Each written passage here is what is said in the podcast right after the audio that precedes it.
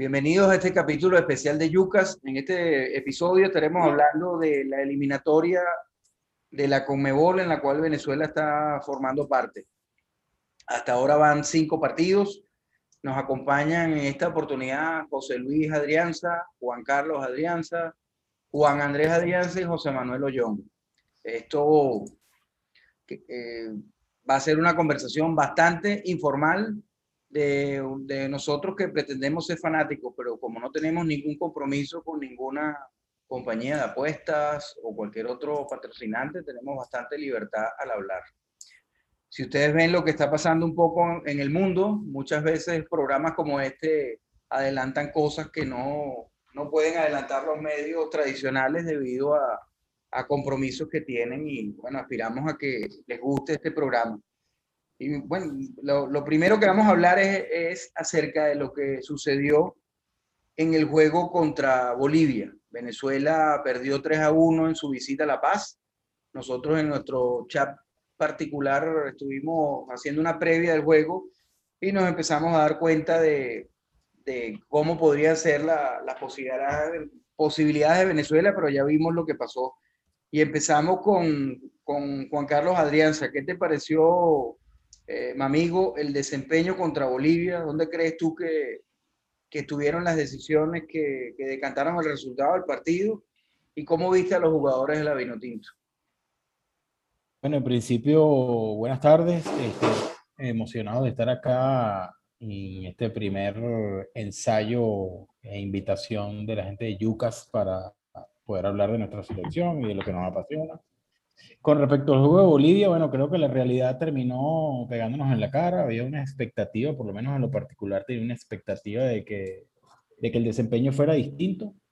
Creo que el escenario estaba pautado para ello. Eh, había conversado igualmente en ese y en otros espacios de que consideraba que el partido contra Bolivia era el más importante esta doble fecha, que creo que era en el, espacio donde, donde el seleccionador Peseiro debería colocar eh, toda la carne en el asador, creo que eran los tres puntos más importantes de esta doble fecha, por cómo llegamos nosotros y cómo, y como Bolivia viene eh, o venía en este caso en su actualidad. Sin embargo, bueno, como te decía, la realidad nos golpeó de frente y, bueno, lamentablemente eh, salimos sin sumar puntos desde La Paz. Vale, ¿qué, ¿qué, te parece, José Luis? ¿Qué te parece eh, ¿qué fue el, el, desempeño de Venezuela? ¿Hubo algún tipo de decisión que, que crees que Peseiro pudo eh, hacer de alguna manera, hacer algo diferente a lo que hizo? Bueno, primero que nada saludarlos, eh, igual que mi tío, mi amigo, pues emocionado de por fin estar acá, ya creo que nos veníamos imaginando un capítulo como este desde hace un tiempo. Eh, yo en lo particular no, no veo qué mucho más pudo haber puesto Peseiro en el campo para lograr el resultado. Creo que la altura, si bien Venezuela no hizo un buen partido, creo que la altura fue protagonista en el partido. Se notaba que los muchachos simplemente no podían. Desde el arranque del juego estaban muy pesados y la verdad no, no creo que con las bajas que tuvimos, Yangel Herrera, Salomón Rondón, Jordan Osorio, creo que eran bajas muy sensibles, no veo que mucho más, no sé si, si, todos ustedes concuerdan, no sé qué mucho más pudo haber puesto Peseiro en el campo. José Manuel, ¿tú crees que, eh, de acuerdo a lo que dice Juan Carlos, que piensa que Venezuela tenía chance como, como, como en esta doble fecha de puntuar en La Paz? ¿Tú lo veías igual o lo veías eh, que teníamos el riesgo de, de perder de igual manera como ha sido históricamente en La Paz. Buenas noches, Rubén. Gracias por la invitación. Encantado de estar en Yucas. Todavía tenemos por ahí un programa pendiente de Fantasy también. Mira, Rubén, eh, los puntos en La Paz, digamos que para los que piensan que Venezuela tiene oportunidad de llegar al Mundial, deben estar en la contabilidad como perdidos. ¿Por qué? Veamos a, a Bolivia desde el 2015. Bolivia desde el 2015 tiene cinco ganados, cinco perdidos y dos empates en casa. Estamos hablando de Bolivia, ¿okay? un equipo que su fortaleza es la altura y la sabe usar. 18 goles a favor y 18 en contra desde ese momento. Claro, alguien me puede decir que de esos cinco partidos que ha ganado desde el 2015, dos se lo ha ganado Venezuela. Bueno, eso también es verdad, pero inclusive empató con Brasil en el 2017. Entonces, eh, decir que la altura no es un factor, eh, caramba, sabemos que es así, eh, cuesta el partido. se habla también un poco de que retrocedimos en el sentido de que en algún momento probamos con cámaras hiperbáricas y que eso de llegar al partido a última hora como que no resulta y eso puede ser. Yo creo que hay, hay dos cosas para analizar el partido. Primero, el tema de salir con tres centrales, que me parece bien porque tú eres superior a Bolivia en, teoría y puedes salir a atacarlo de esa manera, te genera un desgaste físico muy fuerte. González, por ejemplo, hizo un gran partido, pero terminó agotado. Y creo que por ahí puede venir el tema. Y lo otro, que tiene que ver con una previa al partido, es que, bueno, si Joseph no está al 100% para jugar con Venezuela y no va a ser el, titular, bueno, vamos a tener que caer entonces en la discusión de por qué no llevamos a Eric Ramírez porque sinceramente Aristigueta para mí no es el, jugador que debe estar en, la titular.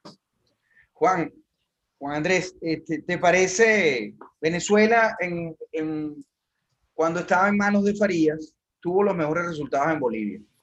Eh, su primer resultado en la eliminatoria de, de 2010 gana 1 a 0 con una mayoría de jugadores locales y, y juveniles que después estuvieron en el Mundial Juvenil que se prepararon en Mucuchíes durante unos cuantos días y en, y en, cámaras hiperbáricas. Después en Farías, buscando la clasificación, que yo creo que ahí se nos, se nos cayó la clasificación del Mundial 2014, también hace el mismo experimento. Lleva una cantidad de jugadores importantes a, a Mucuchíes para que por lo menos seis o siete de sus titulares estuvieran acostumbrados y bueno, hubo jugadores como Arango que eh, que estuvieron, que llegaron simplemente y, hicieron algunas pruebas en cámaras hiperbáricas y se fueron a Bolivia. Venezuela ese día tuvo un desempeño notable. De hecho, mm, mereció ganar el partido. No metimos el segundo gol y por allí se nos, se nos fue. ¿Tú pensabas que, que Venezuela podía esta vez puntuar a pesar de que la historia nos dice que cuando no nos preparamos no puntuamos en La Paz? yo creo que es un tema muy delicado, hay una línea muy delgada ahí, porque ahí coincido con, con Juan Carlos que tenemos, o sea, realmente teníamos como que la obligación de puntuar. Como dice José Manuel, si queremos aspirar a clasificar un mundial, en la contabilidad debe estar esos seis puntos en Bolivia. Ciertamente, hay un factor que nos juega en contra, que es el tema de la altura. Y no solo el tema de la altura, es que está bien, la altura está ahí, pero si no nos preparamos, porque no hubo tiempo o por otro tipo de razones, va a ser muy complicado. Entonces yo sí creo que, que era muy complicado puntuar, pero al final del día teníamos la obligación de, y por eso es que coincido con, con Juan Carlos, que la realidad nos dio un golpe y fue el resultado que, que se vio en el partido, que fue un 3 a 1 en los que me parece que Bolivia fue muy superior en todo el partido. Creo que solo en el primer tiempo, creo que los últimos 20 minutos, que fue luego de que hicimos el primer gol, el gol de Chancellor, creo que fue lo único rescatable de, del partido de Venezuela. Pero fuimos dominados eh, claramente por, por, los bolivianos. Y sí, creo que, que ahora hay que darnos cuenta más que nunca que hay que hacerle caso a la historia y que si no nos preparamos es muy difícil puntuar en La Paz. La Paz no es un mito, La Paz es una realidad. Yo, yo veo dos, dos, dos cosas acá, ¿no? Primero, evidentemente, el no ir preparados es algo importante. Argentina puntó arriba, pero cabe destacar que una cantidad importante de sus jugadores que fueron titulares ese día se prepararon con cámaras hiperbáricas y se prepararon en la altura o eran jugadores que tienen en su, vamos a llamar, en su récord haber jugado en sitios altos. Y eso ayuda mucho al resultado. Sin embargo, yo creo que Argentina tuvo bastante suerte ese partido. Yo lo, yo lo vi completo y creo, pienso que Bolivia no mereció perderlo. Ecuador, que también puntuó en esta eliminatoria ya, Ecuador viene de la altura y no, no lo vamos a tomar en, cuenta. Juan Carlos, José Manuel, además de ese factor, trae dos, dos temas a, discusión. El tema del centro delantero y de, y de Eric Ramírez y de jugar con, con tres atrás. José Manuel lo ve como una, una apuesta ofensiva, yo, yo, no coincido en particular con eso, pero él lo ve como una apuesta ofensiva. ¿Crees que allí tuvo el problema, Juan Carlos, de la selección, en la elección del 9 y de los tres centrales de salida? Bueno, a ver, desde mi perspectiva, eh, considero que el planteamiento desde el punto de vista estratégico y táctico para el día jueves contra Bolivia eh, pintaba bien. Eh, jugar con tres centrales y dos carrileros te, permitía te iba a permitir regruparte un poco mejor en defensa, este, poblar la zona, evitar los ataques de Bolivia por los costados. Eh, la elección del 9, este, yo ahí sí difiero con José Manuel. Creo que eh, para un equipo que iba a estar partido en dos, que iba a ser un equipo muy largo, eh, en función de que Bolivia eh, iba a hacer lo que nos hace siempre, ir a, ahogarnos este, esos primeros 15 minutos y, y pelotazos y a correr y tratar de ganar la espalda.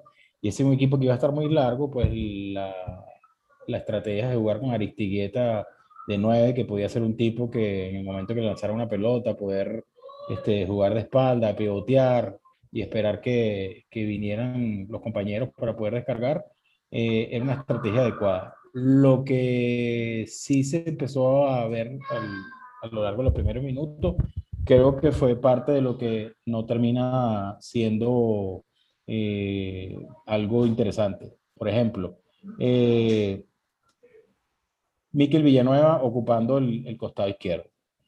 Eh, es un tipo que perdió la costumbre de jugar lateral, que se perfila mar para, para recibir eh, el ataque y las diagonales.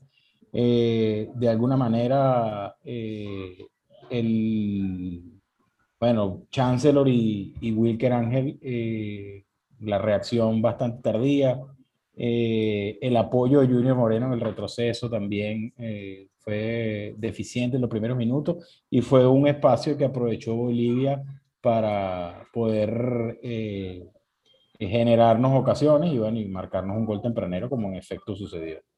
Pero desde el punto de vista de la estrategia o del planteamiento de Peseiro, no veía mal jugar contra Central y agruparte con cinco defensas cuando, cuando no tuviera la pelota.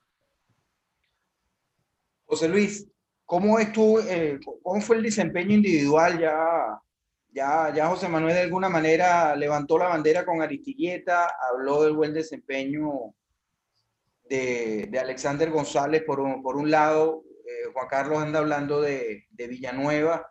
¿Cómo es el resto? O sea, pensando eh, que Venezuela tuvo unos primeros minutos bastante complicados y, y ¿Cómo, ¿Cómo, viste la puntuación? Y, o sea, ¿cómo viste el equipo individualmente? ¿Qué, qué figuras destacaron y cuáles no del equipo de Venezuela? Sí, bueno, primero te quería mencionar, me preguntabas antes eh, qué pensaba eh, de la decisión de Peseiro, de los jugadores que alineó, pero quería mencionar que yo estaba muy de acuerdo con mi tío Juan Carlos y con mi primo y creo que José Manuel también, el partido que había que ganar esta doble fecha apuntaba a ser el de Bolivia muy parecido. Tú mencionabas aquello, aquella doble fecha en la época de Farías, tuvimos que subir a La Paz y luego jugar en casa contra Uruguay, en contextos muy distintos, pero igualmente en ese momento creo que teníamos que dar el cachetón en, en Bolivia para luego venir a, a, resolver con los uruguayos que, igual que en aquella ocasión, llegan de perder puntos y los uruguayos en partidos importantes, pues saben sacar la casta un poquito más que, que los nuestros. Eh, Creo que coincido, Miquel Villanueva me pareció de lo más bajito de la selección. Eh, Joel Graterol se merecía su chance, pero creo que no, no supo aprovecharlo de la mejor manera, aunque si bien es cierto jugar en La Paz no debe ser termómetro para, para este tipo de cosas. Yo, ya mencionaron algunos puntos bajos, yo puedo rescatar lo de Alexander González, me pareció muy bueno lo que hizo.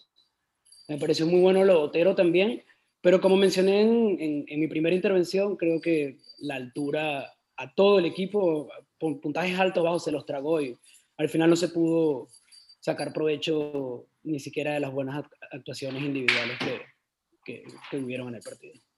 ¿Qué hubo? ¿Qué hubo? Eh, Juan, hubo, Juan Andrés, eh, Otero, evidentemente, Venezuela pasó unos primeros minutos bastante complicados donde pudo recibir varios goles. De hecho, hubo, hubo un poste, un error del, del, portero y, y, varias, varias jugadas de peligro de Bolivia hasta que el partido se empate y Venezuela agarra un ritmo. Creo yo que basado en, en la salida de balón de, tanto eh, se suelta un poco rincón, creo que porque ese impulso inicial a mí me sorprendió que Bolivia se cansara en esos primeros minutos. Y, Venezuela agarró un poco de respiro con el balón, encabezado por la salida de, de, Rincón y por el atrevimiento de Otero. Se empezó a seguir, empezó a recibir este, faltas, de ahí vino, y Venezuela hasta el segundo gol, de alguna manera, y viendo las estadísticas, tuvo el control del, del balón. De hecho, la posesión en esos minutos estuvo a favor de Venezuela. ¿Cuál crees tú que mucha gente habló de que los cambios vinieron de manera tardía? Mucha gente también habló de que las personas que entraron, los jugadores que entraron de recambio no, no funcionaron bien, ¿no? Eh, ¿Qué te, ¿Qué te, parece a ti eh, esa evaluación? ¿Te parece que que Venezuela bajó con los cambios, que los cambios estuvieron tarde, ¿qué hubieras hecho diferente? Bueno, pues empiezo comentando que estoy de acuerdo con, con José Luis en el, en el tema de Graterol. A ver, creo que es un gran portero, es un gran guardameta, lo ha demostrado, viene siendo figura con, con América de Cali y ha demostrado que tiene con qué para estar ahí. Más allá de las críticas que pudo haber recibido, más allá del error que pudo haber recibido, Creo que también el escenario que le tocó no fue el, más indicado, un escenario bastante complicado y sabemos que jugar en La Paz no es fácil para nadie. Entonces, bueno, ahí considero que, que no tuvo suerte. No tuvo suerte, pero tampoco lo mataría, porque me parece que es un buen portero. En cuanto a los cambios, yo creo que, que Peseiro sí demora un poco, sí demora un poco. Y creo que el mayor error, además de demorar, hubo una mala gestión, porque como, sabemos, como bien sabemos, tenemos tres ventanas de cambio y solo hizo cuatro. Solo hizo cuatro cambios. Entonces sería importante o interesante saber por qué, por qué no utilizó ese último cambio, que en un partido como este te puede dar una vuelta. O sea, entonces yo creo que, que ahí hay un, una, una, interrogación ahí que no, no, no, no, no me cuadra. O sea, la verdad es que no, no, no logro entender por qué no hizo su, su último cambio. Pero en el pasaje del partido, lo, lo que comentabas de, de Bolivia, Bolivia también se vio muy cansado. Y yo creo que es eso, lo que comentaba Juan Carlos al principio, es un equipo que los primeros 15, 20 minutos va con todo, aprovechar su altura, aprovechar a lo que sabe jugar. Y apenas Venezuela mete el gol, que empieza a tomar la posesión del, del partido, del encuentro, ellos se notaron más cansados. Y rescato mucho la, la aparición de, de Tomás Rincón, que se le vio bastante bien con la pelota, a pesar de que el desempeño del equipo no fue mejor, eh, las individuales de Tomás se vieron, por fin, que no había tenido una, una muy buena actuación en las primeras fechas de la eliminatoria. Creo que es una buena noticia eso, que hayamos recuperado ese buen nivel de Tomás y que, bueno, lo de Rómulo Otero fue bastante, bastante bueno en los pasajes de partido, sin embargo, al final se vio muy cansado. Yo lo hubiese sacado, como hubiese sacado también Alexander González mucho antes. Creo que ya estaban ahogados y, creo que demoró un poco con los cambios. No sé qué opinan ustedes. Para mí, yo hubiese hecho los cambios antes. Me parecía que Junior Moreno ya también estaba para salir. No tuvo el mejor partido, se veía muy cansado. Y cierro con esto. Creo que ya con línea de cuatro, jugando con línea de cuatro, ya no con tres centrales, hubiese sacado a Miquel Villanueva, que se vio muy mal en el partido y que le hubiese dado la oportunidad a Joan Cumana, el lateral izquierdo del Deportivo La Guaira, que lo viene haciendo muy bien en la liga, que lo viene haciendo muy bien en, en Libertadores. Ya el equipo no, pues no clasificó, pero le hubiese dado la oportunidad ante la falta de minutos de Luis Mago en la U de Chile.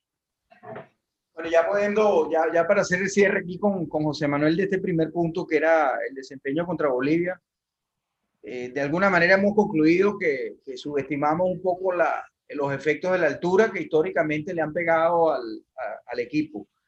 Eh, eh, hay un punto en, algunos jugadores, pero creo que, al final la conclusión de todos nosotros es que, que, la única manera que hubiera sido diferente es que la planificación hubiera sido más, más fuerte. Pues no creo que algún cambio o, o el momento de hacer los cambios hayan, hayan determinado mucho los factores. Siguen errores que de repente, yo no sé, vamos a ver la confirmación con Uruguay, siguen errores que, que, tengo la duda si es, son errores causados por la altura o son errores ya causados por, por, por quizá por mala colocación o fallas de, eh, de desempeño de algunos de nuestros jugadores. Vemos, por ejemplo, en el primer gol, eh, quizás uno sabe que Moreno Martín es el tipo que te va que te van a hacer los goles en, Bolivia, no te puede recibir en el área con cinco metros de ventaja. O sea, tienes, tienes que tenerlo encima, no, no lo puede dejar tan, tan, tan solo como estuvo eh, rematando de manera cómoda durante todo el partido. ¿Coincides en esto, José Manuel? ¿O le agregarías algo a todo este tema? ¿Crees que el resultado de Venezuela, visto lo que hemos discutido, ha podido ser diferente o, concluimos que era crónica de una muerte anunciada? Ah, no solo que la recibió con cinco metros, sino que la recibió, la bajó, pensó, disparó. Eh, o sea, ahí la falla de la defensa fue garrafal. Y en esos primeros minutos, eh, Rubén, hemos podido estar 3 a 0 en contra. Eh, después el partido cambió, pero en esos primeros minutos nos pasaron por encima, nos pasó una planadora por encima. No, yo, yo creo que soy el único que, que piensa que el partido en, Bolivia se puede perder por, por factores de altura, eh, porque históricamente ha sido así y porque Bolivia es fuerte en su casa, así de simple.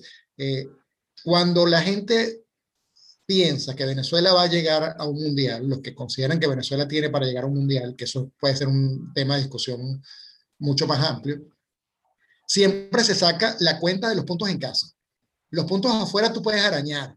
Eh, quizás has podido empatar con Bolivia y, y salías bien, pero tú lo que tratas es de ser fuerte en casa. Entonces, cuando hablamos de una doble fecha, y, en esa doble fecha hay un partido en casa, bueno, el partido que está en las matemáticas de lo que ven a Venezuela en un mundial son los partidos en casa, que no lo puede sumar contra Brasil, está bien, pero el resto de las selecciones, para estar allí, tienes que ganar en casa y tienes que ganar en Uruguay. Eh, si hablamos de, la, de las individualidades, en verdad que a mí me gustó muchísimo el partido de Tomás Rincón, coincido con Juan en que estaba como un poquito en deuda, y ahí hay un tema con el planteamiento que yo no logro entender. Si bien es cierto, por lo que dice Juan Carlos, que el, el partido era para jugarlo con líneas muy abiertas, tú veías que Tomás lograba pedir la pelota, eh, se abría espacio y levantaba la cabeza y no tenía nadie cerca. Y Tomás estaba como buscando esa compañía. Ahí me parece que hubo como, como que no estaba clara la táctica, porque si ese era el planteamiento, bueno, entonces tú, Tomás, que, que te abriste el espacio, busca tú, buscar el balón en profundidad eh, me gustó mucho el partido de Tomás, me gustó mucho el partido de Alexander González, eh, no le doy una buena nota a Aristigueta, me gustó el partido de Otero y Otero es así. Otero es un tipo intermitente, o sea, te entra y, cuando entra revulsivo te, te, rompe la cancha y hay momentos en el partido en que él, el que él como se pierde o se, va apagando a medida que va pasando los, los minutos. Sí, bueno, yo, yo creo que en, en, lo que él estuvo, creo que se, se cansó pero realmente el, subidón del equipo vino con él. Hubo momentos donde sacó muchísimas faltas, se sacaba a los bolivianos encima fácil. Eh, por supuesto, el tema de la pelota parada es importante y bueno, de ahí vino el gol y creo que Venezuela duró lo que duró Otero, porque más allá de que los cambios estuvieron, eh, pudiéramos argumentar que los cambios estuvieran tarde, que yo, yo no estoy tan de acuerdo con eso, más allá que los cambios vinieran tarde, es que los cambios no funcionaron. Se vio, yo pensé que Sabarino, de alguna manera, en esa conexión que estaba eh, Rincón sacando la pelota y, que tuvimos varios contragolpes que hemos podido, varios ataques que si hubiéramos estado más tranquilos, hubiéramos llevado más peligro. Eh, Sabarino no entró bien y, y Joseph tampoco no, no, no fueron cambios como, como yo lo pensé cuando lo vi. Este tipo 25 minutos pueden, pueden meter a esta gente en problemas. Pero bueno, ya, ya son tres puntos menos, como dice José Manuel, es lógico pensar que se podían perder y más en pandemia y sin preparar este tema. Ahora vamos a entrar en, el, en la segunda eh, parte del programa, que es hablar de que es hablar del partido contra Uruguay.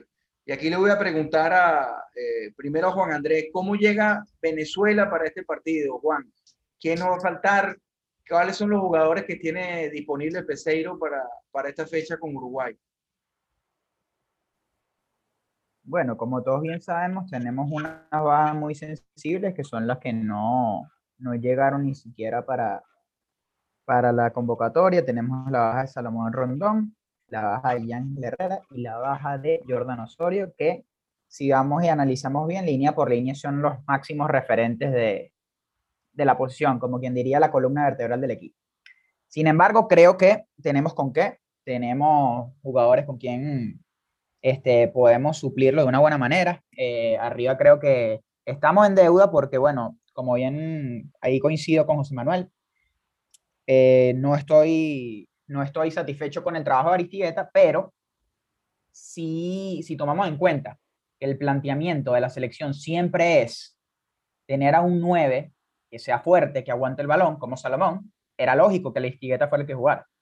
Entonces ahí, por ahí estoy de acuerdo con, con el planteamiento de Peseiro, más sin embargo no, no me gustó cómo jugó. Em, tenemos la suspensión de, de Wilker Ángel por tarjetas amarillas. No va a estar en el próximo encuentro. Había sido titular los cinco partidos anteriores. Y siguen en duda Darwin Machís, John Murillo, Sergio Córdoba, por molestias físicas. Los antes mencionados no habían sido convocados están en evolución, no se ha mucha información sobre el tema, esperemos a ver eh, qué va a suceder en los próximos días y si van a estar de cara al partido contra Uruguay. Creo que las tres, los tres jugadores son importantes en el, en el, en el seleccionado y sobre todo Darwin Machís es, es una baja muy sensible para la selección. José, ¿cómo llega Uruguay para el juego del martes? Uruguay llega eh, sé que también tenían algunas bajas, pero el equipo, para mi opinión, está bastante completo. Quizás sensible la baja de Cavani, que aparte es especialista también marcando los goles a nosotros. Eh, logré ver que salieron contra Paraguay, no, logré ver ese partido, pero busqué la alineación y tenían a Muslera, José María Jiménez, Diego Godín, Martín Cáceres con línea de cinco que la completaban un joven que juega en el torneo local de ellos, se llama Giovanni González, y por la, por la derecha jugaba Viña. De resto tienen arriba más de lo mismo que hemos venido viendo los últimos, Mauricio Vecino, eh, Bentancur, Valverde, Luis Suárez y un eh, delantero de apellido Rodríguez que juega en el Cruz Azul, la verdad no lo conozco. Eh, yo pensaría, después de haber visto eso, que Uruguay va a salir bastante, con una alineación bastante parecida frente a nosotros quizás algún cambio en, en ese mediocampo, porque eh, Vecino, Bentancur y Valverde, los tres eh, tienen tarjeta amarilla. Eh, creo que Juan Andrés quería intervenir. Creo que Betancur no juega. Creo que Betancur está suspendido. Exactamente, eso es lo que iba a mencionar, que Betancur no juega por, por suspensión. por eso, tienen esos tres mediocampos. Y los tres vienen apercibidos. Bueno, Bentancur está suspendido, tienen dos apercibidos. Quizás ahí pudiera haber algún cambio. Sé que tienen a Lucas Torreira, tienen si quisiera a lo mejor ir a buscar más el partido contra nosotros, a Nicolás de la Cruz, en fin, eh, creo que si existe, creo que si Washington Tavares va a cambiar algo, probablemente va a ser en esa línea. De resto, creo que, que todo va a ser muy igual, va a ser un partido muy duro. Los uruguayos vienen de, como dije hace rato, perder puntos contra Paraguay, que por cierto, en un escándalo ese robo del bar, el gol que anulan Uruguay, muy, muy mal anulado. Vienen heridos y heridos los uruguayos son complicados. ¿Cómo, cómo crees que va a plantear el partido Peseiro, amigo?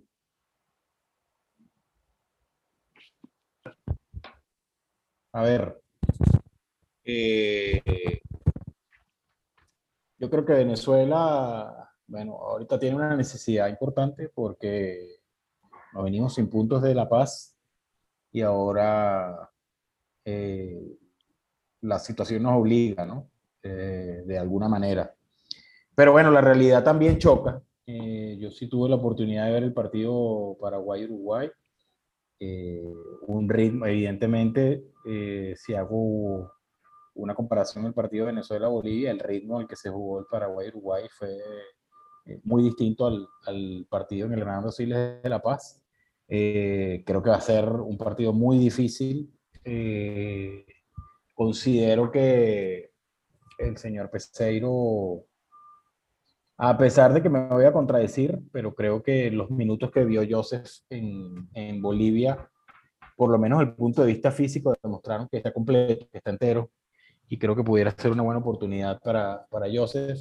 Eh, no sé quién sería su acompañante en el ataque, quizás este, cambie el dibujo táctico y, y juegue con un 4-4-2, eh, lo acompañe con Aristigueta y trate de, de rememorar aquel 0-2 de, de, la eliminatoria eh, en que Salomón y Joseph hicieron pareja eh, de atacantes allá en, en Defensores del Chaco en Asunción.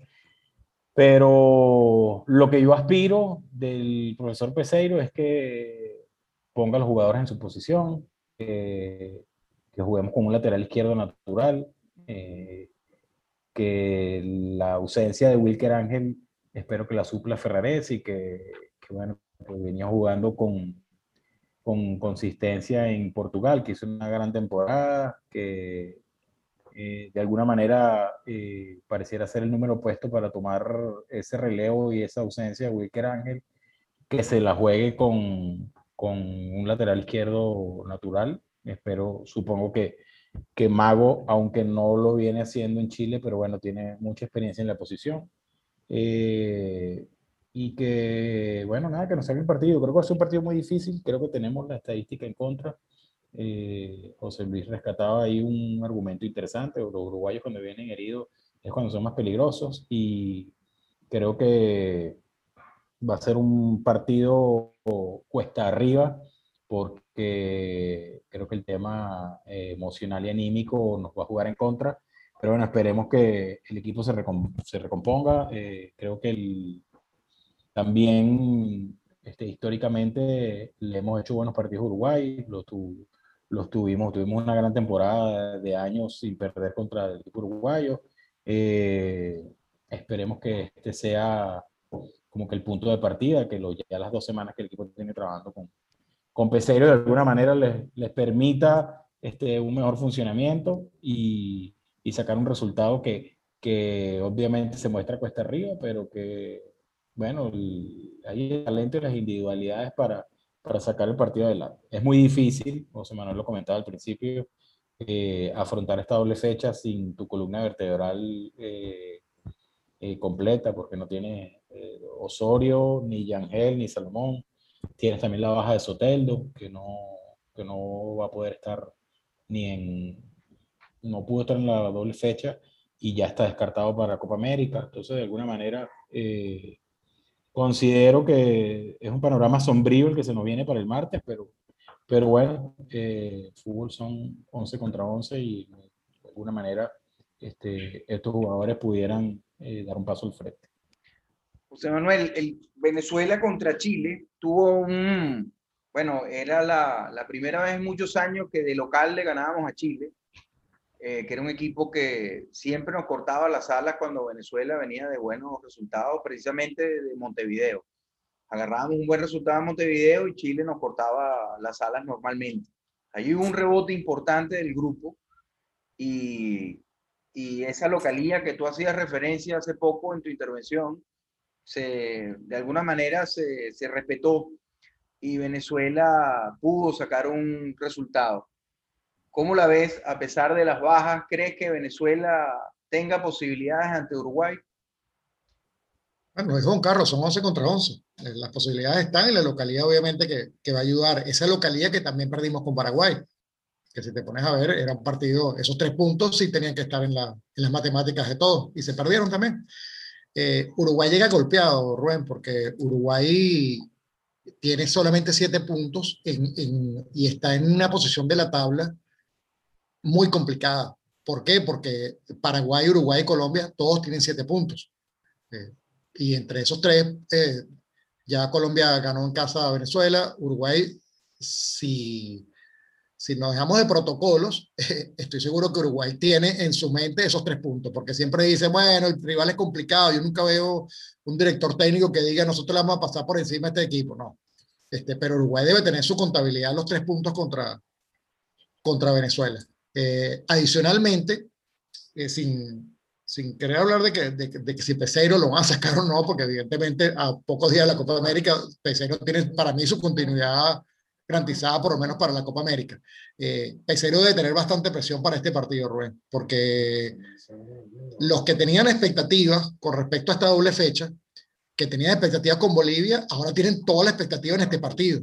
O sea, imagínate tú por un momento que este partido salga un resultado que yo no quiero tanto hablar del resultado en Bolivia, yo quiero hablar del funcionamiento. A mí me parece que, que Venezuela no jugó nada, aparte de esas individualidades. Entonces, si tú ves una Venezuela otra vez partida, eh, y que Uruguay te gane, así sea 1 a 0, caramba, eh, porque la gente habla de obligación. Yo, yo, pienso que Venezuela tiene ya muy complicada, ya han pasado cinco fechas y tienes tres puntos. O sea, no, y, y ya has perdido, eh, poniendo que pierdas con Uruguay, ya perdiste de local dos partidos que están en la matemática. Entonces yo lo veo, este, veo que Pesero va a salir también con bastante presión para, para este partido y para mí tiene que irlo a buscar de paso. Es decir, no puede ponerse con un planteamiento este, defensivo. Igual yo no, no coincido en que, que, quizás dos atacantes sea, porque tengas más atacantes no necesariamente vas a atacar más. Eh, entonces creo que no va a romper el funcionamiento, se va a jugar con Joseph adelante solamente. Y, y sí, coincido con que Ferrarese debería ser el, el sustituto de, eh, de Villanueva ahí. Fíjate, fíjate, Juan Andrés, que este partido trae algo, algo diferente. Venezuela tuvo un desempeño muy bueno contra Chile, donde, bueno, eh, el equipo estuvo bastante corto ese día, le cortó los circuitos a Chile, mereció varios goles en el primer tiempo, y en el segundo tiempo, cuando Chile empezó a jugar mejor, Venezuela tuvo respuesta, tuvo respuesta a su entrenador y tuvieron respuesta a sus jugadores eh, de local, que es lo que se pide. Hubo un algo más que no había eh, que no veíamos desde la época de Richard Páez, que fue, bueno, ok, tengo el partido cerca, déjame tratar de buscarlo y lo consigue. Hace un cambio de Otero y Soteldo que, que hacen la jugada que termina en el gol de Salomón Rondón.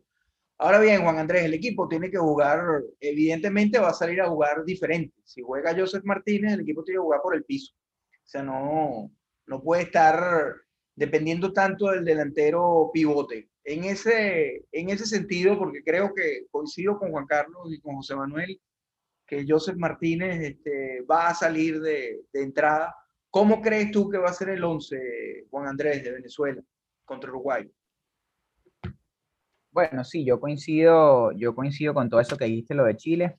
Eh, por ahí en estos días leía que, que, bueno, que el partido contra Chile había sido circunstancial. Yo no estoy de acuerdo con eso. Creo que el partido de Chile demostramos además de, de, jugar bien, aguantarle el partido bien. O sea, un partido que creo que, si no me equivoco, Chile, o sea, un disparo, disparo a puerta solo tuvo uno o dos, contado el gol.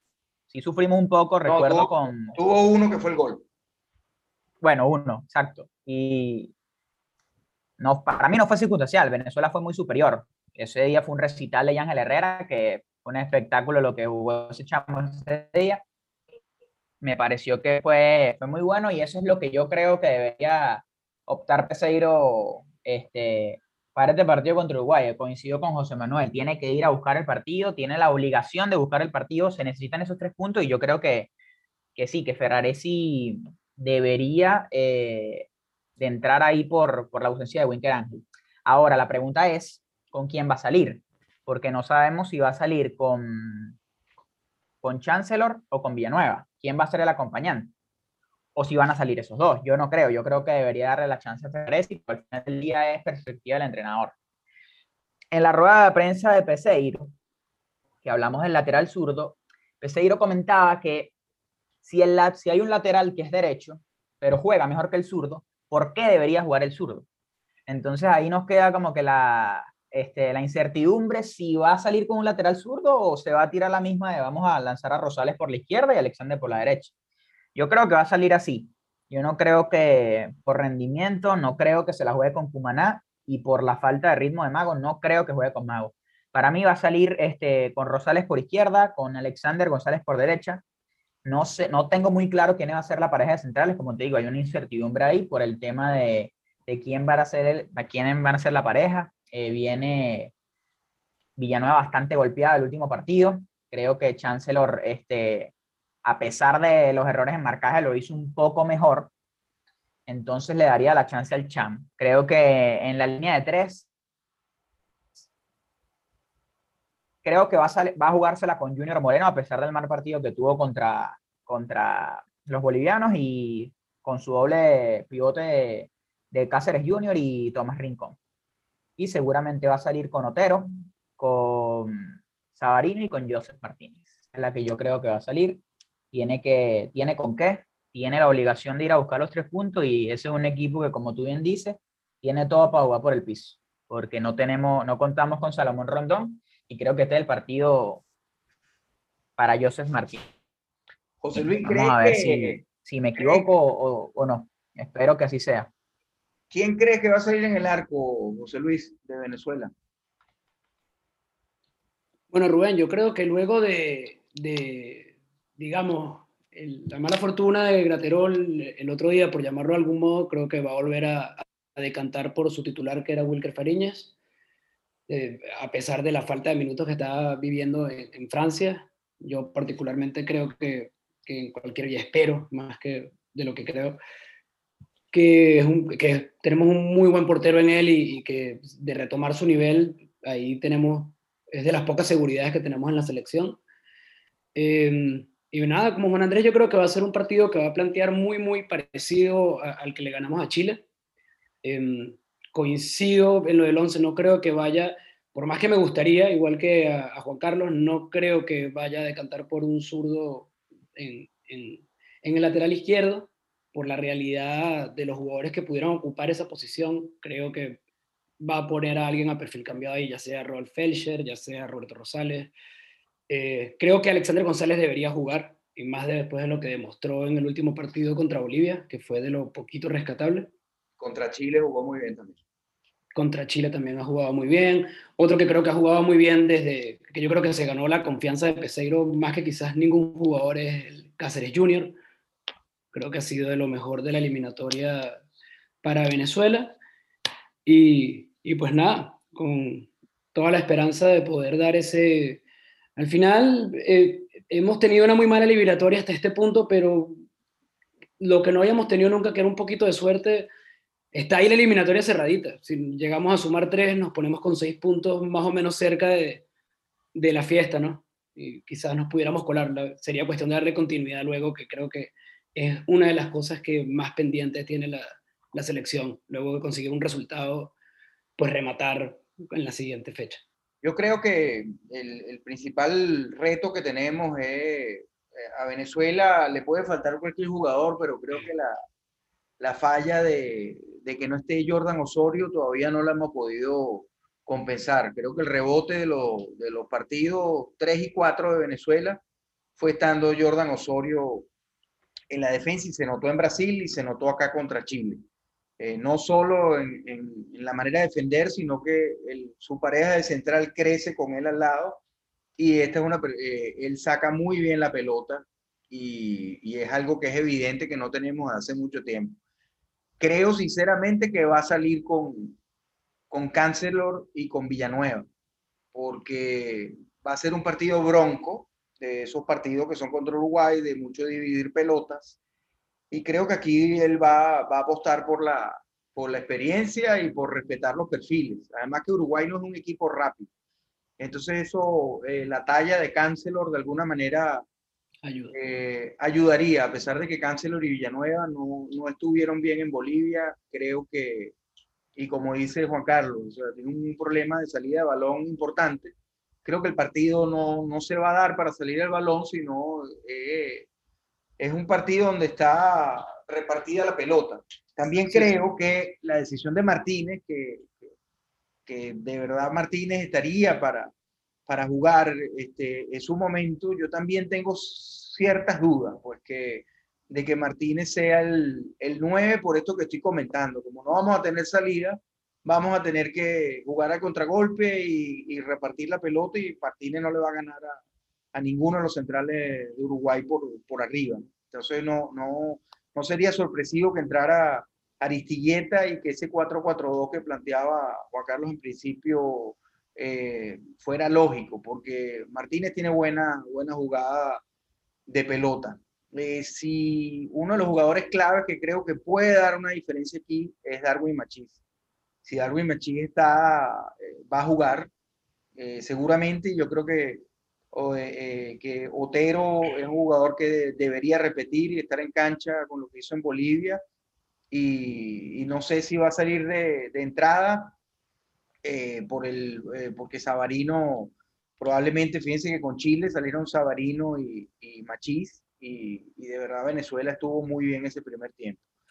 ¿Tú coincides en eso, Juan Carlos, en que podría ser un juego de toma y daca o, lo ves? Eh, yo no creo que tengamos el tiempo para poner el balón en el piso y jugar a salida y jugar la defensa adelantada. Creo que Venezuela va a ser un partido muy parecido al de Paraguay, donde vamos a estar muy, muy juntos y donde si el partido está cerca, ahí, al igual que Chile, él va a buscar. ¿Coincides en eso, Juan Carlos? Yo, no, no, no lo veo tan así porque creo que no tenemos eh, los efectivos para plantear un partido de esa manera. Creo que bueno, ustedes hablan de que Uruguay no es un equipo rápido, yo difiero y, creo que Uruguay hasta tres cuartos de cancha este, hace unas transiciones muy rápidas. Eh, ahí cuando ya tienen que entrar en el juego Suárez, pues el equipo evidentemente va a una revolución, pero bueno, también tiene la experiencia y la sapiencia y la calidad de Suárez. Eh, yo creo que Venezuela va a jugar eh, a tratar de, de, tener el balón a ras de piso, de jugar con los bajitos a tratar de sacar faltas, eh, por lo menos de mitad de cancha hacia adelante. Creo que Venezuela, yo creo que Peseiro va a repetir mi, mi, mi 11 probable, que yo a estas alturas con, con lo que he venido viendo estos días después de que el equipo regresó de, Bolivia y las eliminaciones.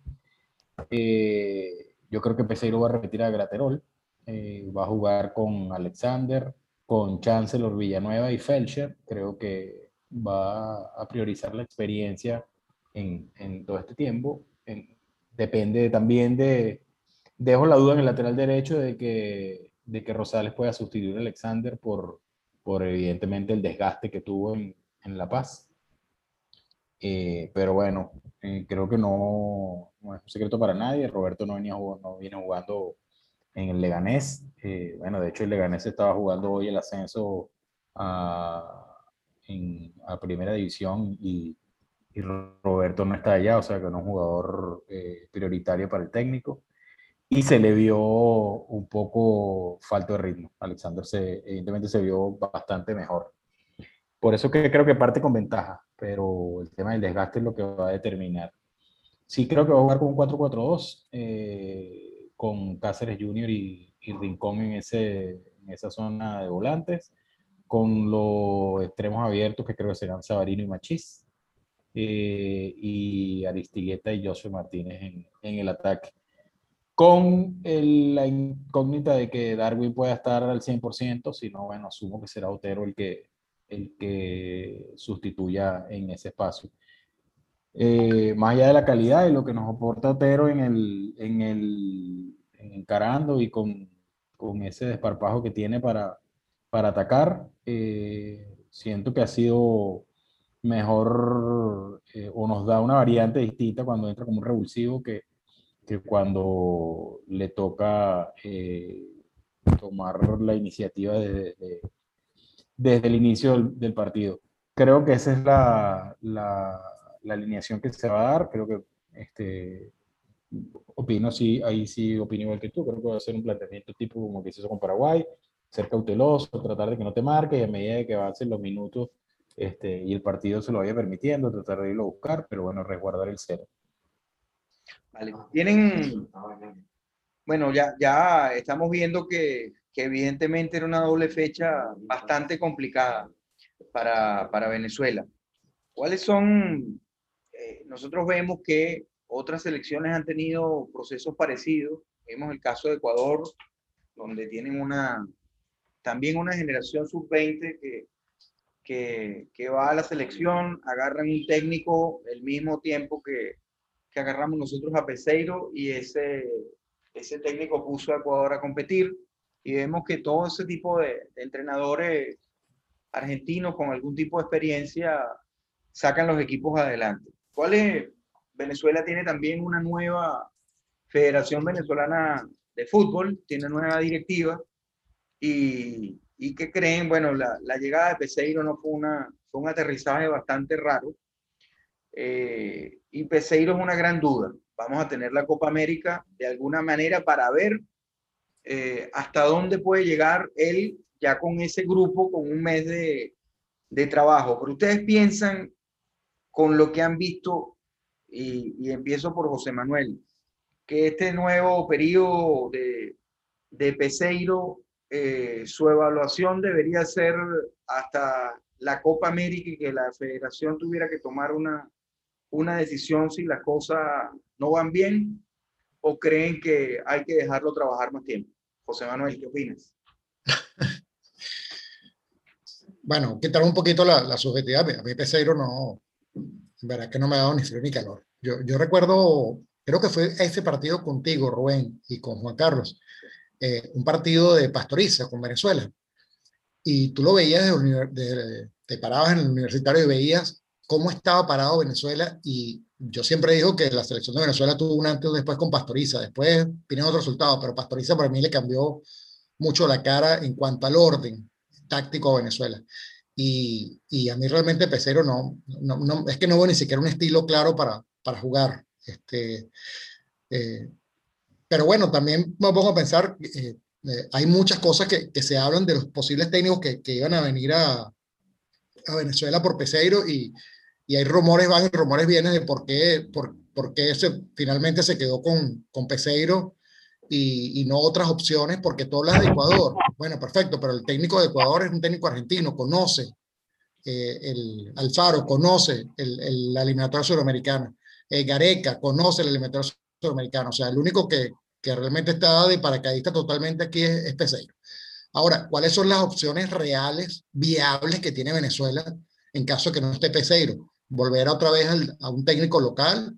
o realmente si hay la posibilidad de que algún técnico extranjero tome a Venezuela bajo la estructura que tiene el fútbol venezolano. ¿Okay? Porque quizás es un tema que, que, a lo mejor no vamos a llegar a abordar en este programa, de cómo cambiamos la estructura del de fútbol venezolano, empezando por la liga.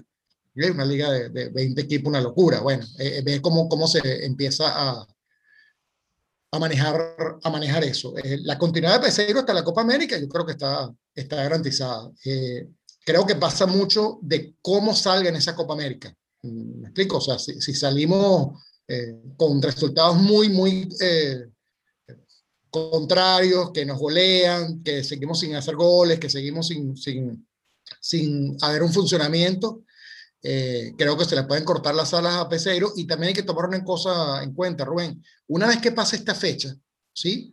Suponte que no se le gane a Uruguay, ¿sí? Saquemos matemáticas. Matemáticas siempre va a haber, ¿no? Ok, Venezuela gana todos los partidos, incluso le gana a Brasil y perfecto, clasificamos. Pero ya habrías perdido dos partidos en casa y las posibilidades realmente matemáticas son, son, van a ser complicadas. Entonces es evaluar, bueno, me olvido ya de Qatar y empiezo a pensar en otro, en otro planteamiento con un técnico al cual le voy a dar confianza para llevar hasta el, hasta el próximo mundial, que no sería Qatar para nosotros. ¿Qué opina Juan Carlos? De, ¿Cree que, que Peseiro puede, puede tener un rebote y empezar a dar resultados con estos 30 días de trabajo o tiene tus dudas? No, yo tengo dudas desde el día uno. Yo, bueno, en principio porque la llegada de Peseiro a la, al banquillo de la, de la Vinotinto viene plagada de múltiples irregularidades eh, por toda esa confrontación que hubo en la Federación Venezolana de Fútbol por mucho tiempo. Eh, y bueno, una de las facciones pues jugó, jugó su carta y presentó a Peseiro antes de que, de que se concretara todo con San Paoli, como estaba prácticamente hecho. Eh, sin embargo, eh, creo que Peseiro, bueno, yo lo, lo, lo, he estado, lo he estado diciendo por ahí en algunos espacios, lo he comparado mucho con, con Coleman. es un tipo que gestiona muy bien el micrófono y la prensa y la forma de comunicarse, a pesar de que, de que no habla el mismo idioma, pero en su portuñol trata de, de ser bastante frontal, este, objetivo y honesto. Pero bueno, desde el punto de vista de la estrategia, creo que no ha mostrado eh, nada que convenza. Eh, importante de estar parado frente a un grupo de jugadores, bueno, y esto aplica para, para cualquier profesión, cuando estás en posiciones de liderazgo, lo importante del mensaje es que convenza eh, a la gente que está frente de ti. Y pareciera que desde el punto de vista futbolístico eh, hay un vacío eh, que se muestra evidentemente en el juego del equipo. Creo que todavía no hay dudas, creo que los, o por, o por lo menos no pareciera trascender que, que los jugadores tengan el descontento con, con Peseiro. Creo que entienden que todo este desastre estructural que, que hemos vivido los últimos 3, 4 años eh, están afectando eh, el, ¿cómo se llama? el andar del equipo en este instante. Pero no, no veo que Peseiro sea la persona que nos pueda sacar de, de, del, de este momento futbolístico de este rebote. Creo que había mejores opciones en, en, el momento en que se tomó la decisión. Y como te digo, bueno, es parte de esos enfrentamientos que, que existían en la federación y que, y que de alguna manera pues termina teniendo las consecuencias que hemos tenido hasta ahora. No veo a Peseiro como, como la persona que pueda eh, sacar a flote el, el grupo en este instante. Ojalá, ojalá eh, los 30 días, la Copa América, la continuidad del trabajo, permita que, que la dinámica sea distinta ¿no? y que veamos una Venezuela este, eh, diferente, con el sello de lo que decía Peseiro, que yo todavía no he entendido exactamente a qué juega Peseiro, ojalá que, que pueda ser así, porque sí considero que en el banquillo de la selección hoy día este, necesitamos una persona que esté lejos de todos los intereses que se mueven alrededor del fútbol venezolano en este instante.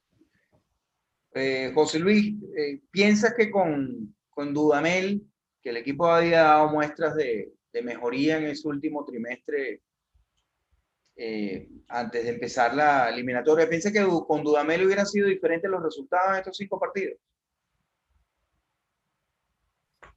Bueno, pues yo mi opinión la voy a emitir alejándome un poquito de todo el tema de, la política dentro de la federación. Ya por ahí salen quienes empiezan a, relacionar la salida de Dudamel o no con, problemas en la federación. La verdad que desconozco de todo ello y, por eso me, me, limito a opinar eh, eh, tomando en cuenta ese factor.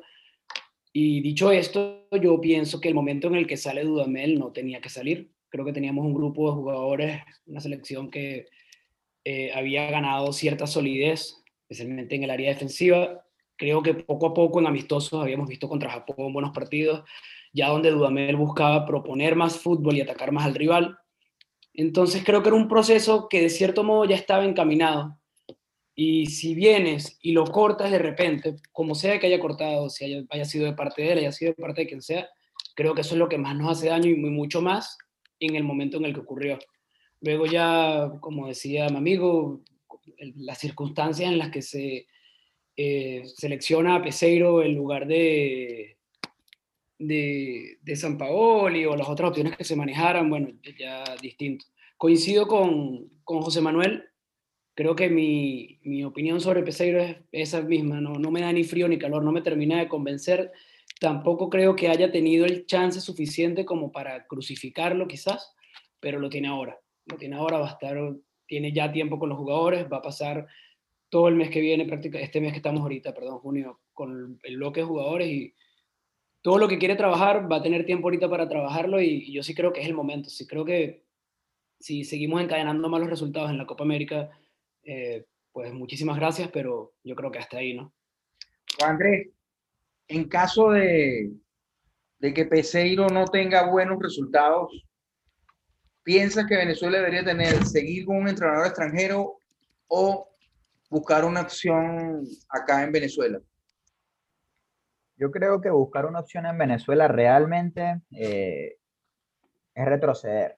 Y a ver, creo que estoy aquí con José, hay un tema de la liga, tú ves acá la liga, o sea, es una realidad, es una liga que, si bien es cierto que viene haciendo una, las cosas un poquito mejores, una liga que, que le falta mucho, que está muy alejada de, de lo que son ligas más, un poco más ejemplares en Sudamérica, como la son la Argentina y la Brasil, no tiene, no, no buscaría realmente un, un técnico de acá. Eh, más allá de, de, Richard Páez, que creo que fue uno de los mejores técnicos que hemos tenido.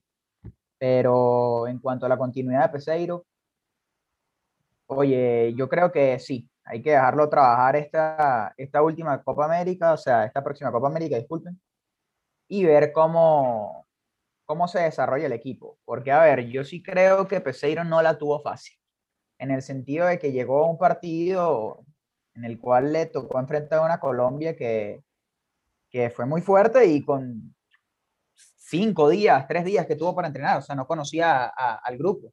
Y luego le toca enfrentar a Paraguay en casa, que ahí coincido con José Manuel, se nos fueron esos tres puntos. Nos, nos anulan un gol al 65, un, un cabezazo de Ángel que lamentablemente le pega la mano, y al minuto 95 el gol punto, y Ángel falla el penal, o sea, son cosas de fútbol.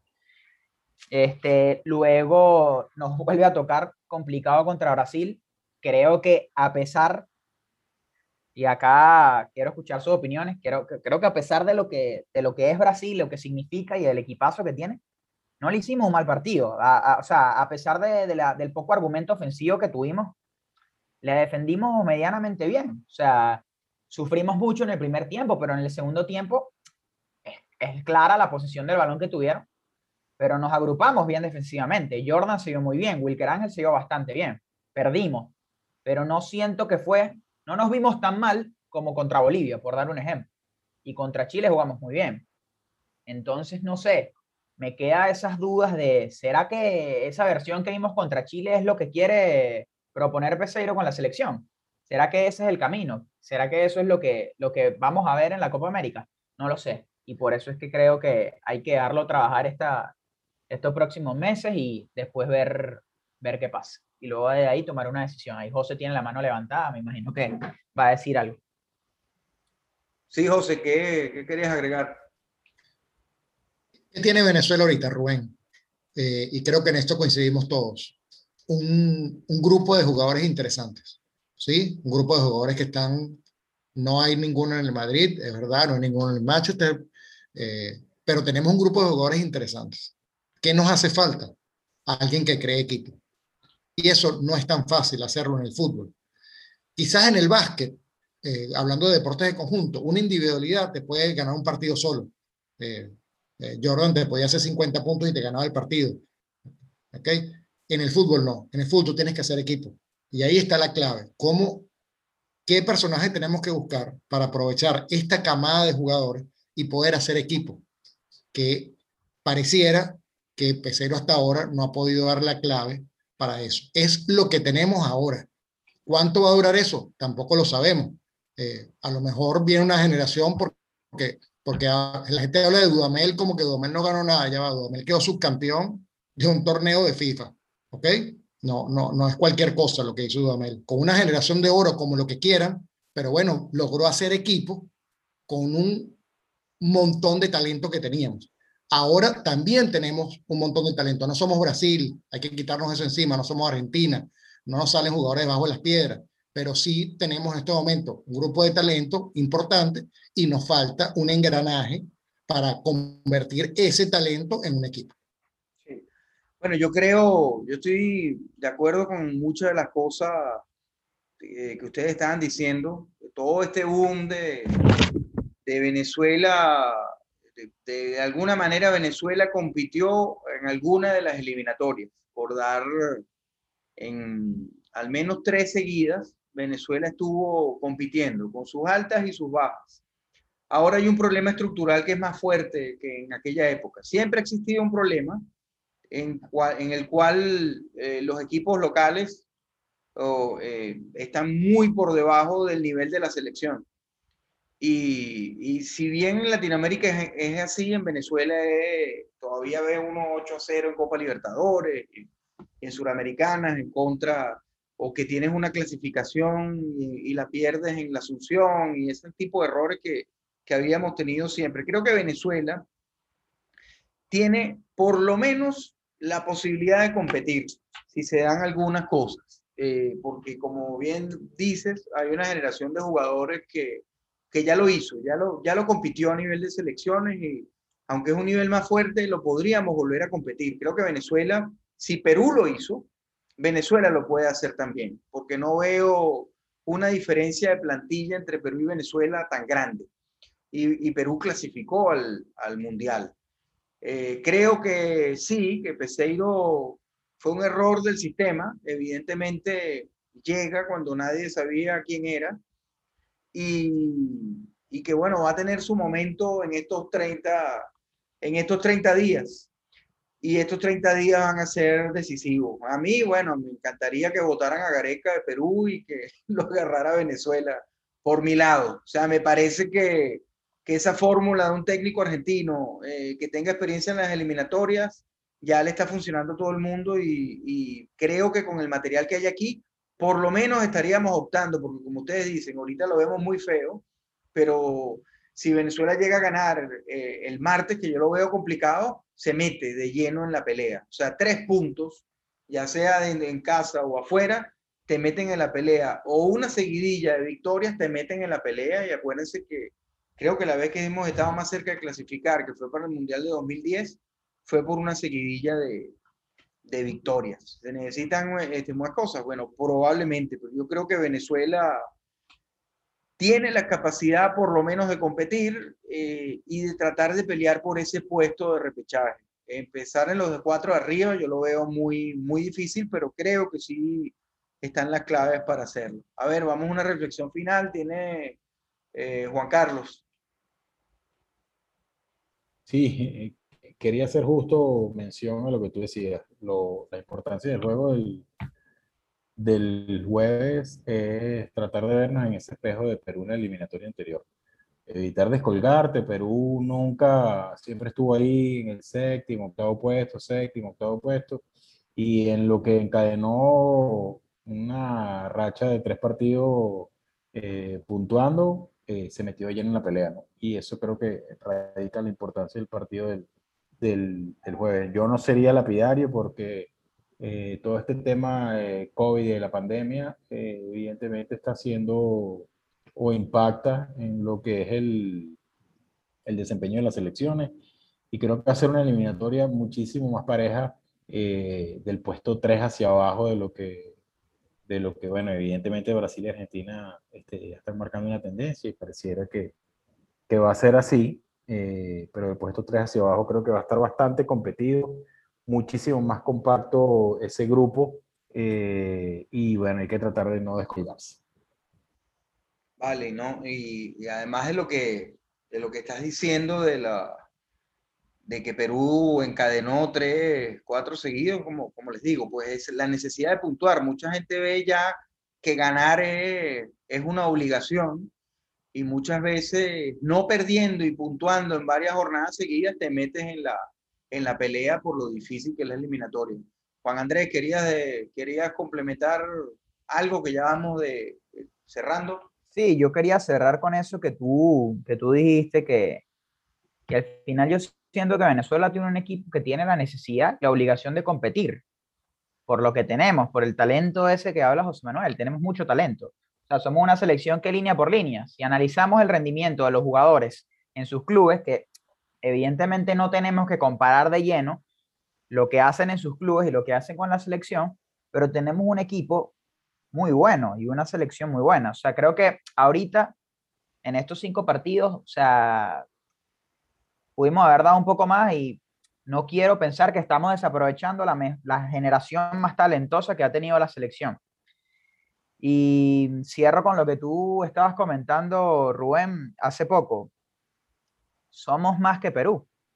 Somos más, o sea, creo yo que línea por línea, si analizamos la selección, tenemos más equipo que Perú, tenemos más equipo que Bolivia, tenemos más equipo que Paraguay, tenemos más equipo que quizás este, que Ecuador.